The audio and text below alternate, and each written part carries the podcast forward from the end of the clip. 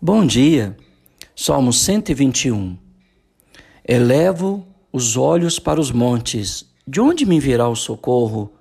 O meu socorro vem do Senhor, que fez os céus e a terra.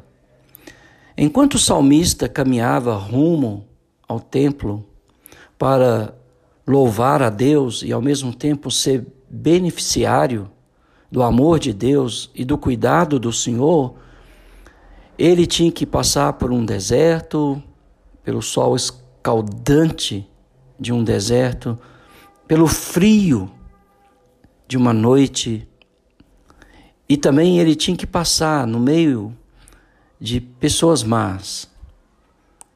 E ele tinha que andar com passos firmes, com o seu propósito bem definido, chegar até a cidade de Jerusalém para prestar adoração ao Senhor, principalmente na Páscoa, na festa de Pentecostes e na festa dos tabernáculos.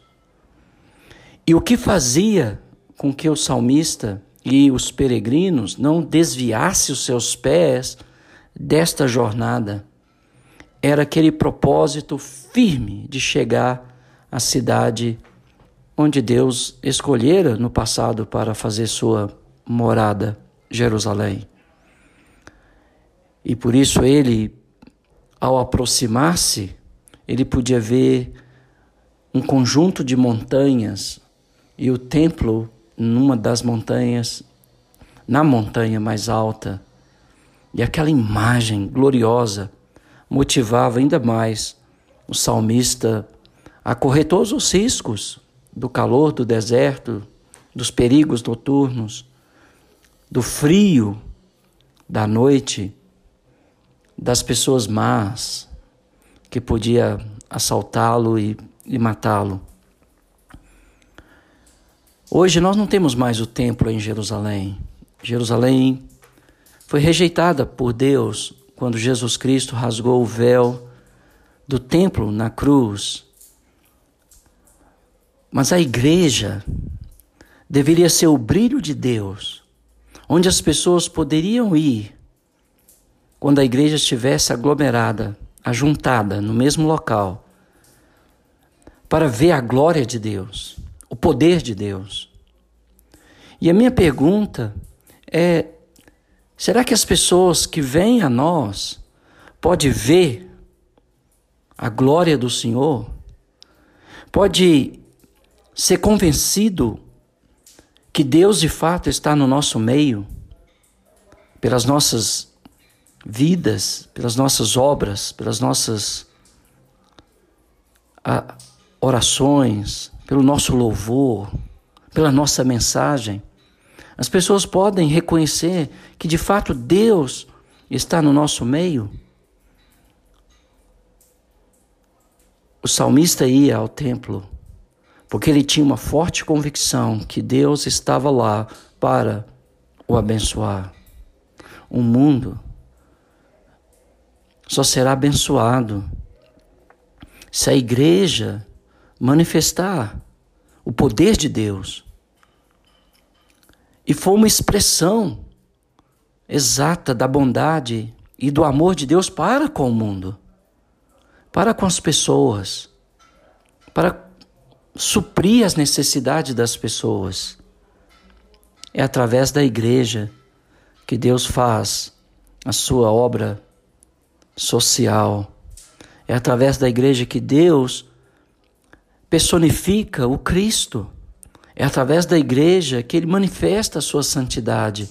É através da igreja que ele manifesta a sua devoção, e o seu carinho e o seu cuidado pelas pessoas que estão em aflição, em aflição ou em necessidade. É através de você, meu irmão, através de mim, que a glória do Senhor é manifesta a este mundo. Estamos brilhando para que o mundo veja o nosso Senhor.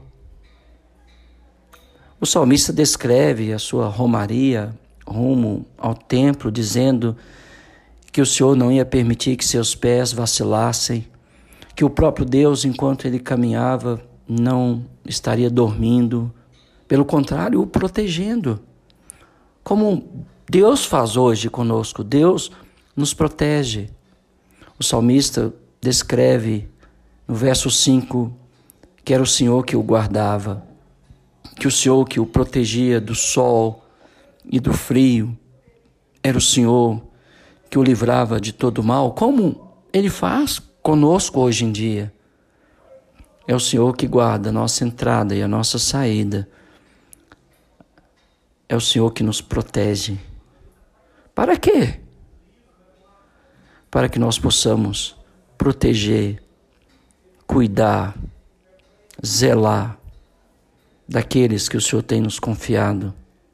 Deus tem nos consolado de todas as nossas angústias e dificuldades, para que consolemos aqueles que estiverem em qualquer angústia, em qualquer dificuldade. Só quero te lembrar de uma coisa: é através de você, de mim, que o amor de Deus e a sua bondade e o seu cuidado é manifesto nos dias de hoje. E eu espero que as pessoas que estão em minha volta, em sua volta, possam estar vendo Deus Jesus Cristo, seu Filho, nosso Senhor, e o seu Espírito atuando poderosamente nas nossas vidas. Que o Senhor te guarde, que o Senhor te proteja.